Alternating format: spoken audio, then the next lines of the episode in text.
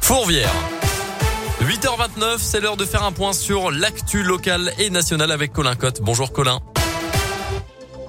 Bonjour Mickaël, bonjour à tous. Et à la une de l'actualité ce jeudi, un nouveau conseil de défense sanitaire ce matin à l'Elysée autour d'Emmanuel Macron euh, pour tenter peut-être d'établir un début de calendrier d'allègement des mesures sanitaires en vigueur.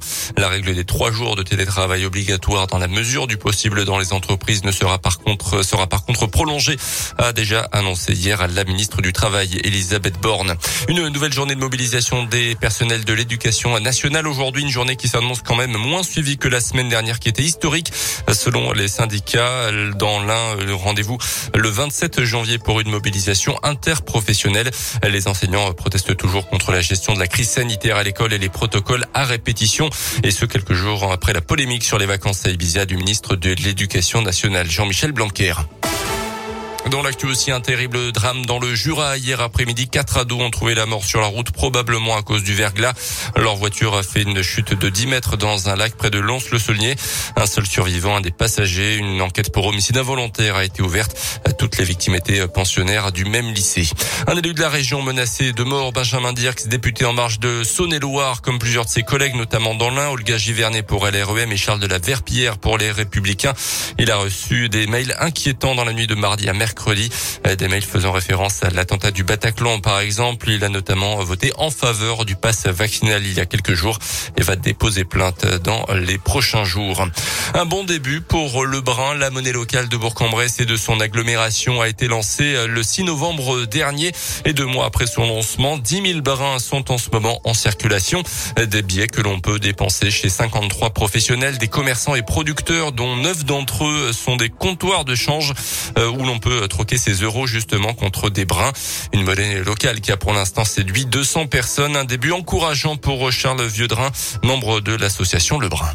Ces débuts, ils sont plutôt bons si on juge qu'on n'a que deux mois d'existence. C'était difficile de faire adhérer les gens avant le 6 novembre. Tant qu'ils n'avaient pas vu concrètement à quoi ressemblaient les billets, c'était difficile. Mais on sait aussi que la progression va être lente parce qu'il y a beaucoup de travail de démarchage, d'aller voir les gens, de les convaincre. Et le fait qu'il y a déjà 53 professionnels, c'est sûr que c'est encourageant. On voudrait se développer sur euh, les commerces alimentaires, aussi euh, sur euh, des services, euh, des artisans. On a peu ou pas d'artisans pour le moment. Et l'artisan, c'est un, un, professionnel intéressant pour nous. Et pour rappel, pour utiliser les brins, il faut d'abord payer une cotisation de 10 euros par an, puis venir échanger vos euros contre cette monnaie locale. L'association prévoit dans les 3 à 6 mois le lancement du brin en version numérique sur smartphone. Pour en savoir plus, une réunion d'information a lieu jeudi prochain à Bourg-en-Bresse. Les sports et la suite de l'Open d'Australie. Tennis, très belle performance d'Alizé Cornet, la française qui a battu cette nuit la numéro 3 mondiale.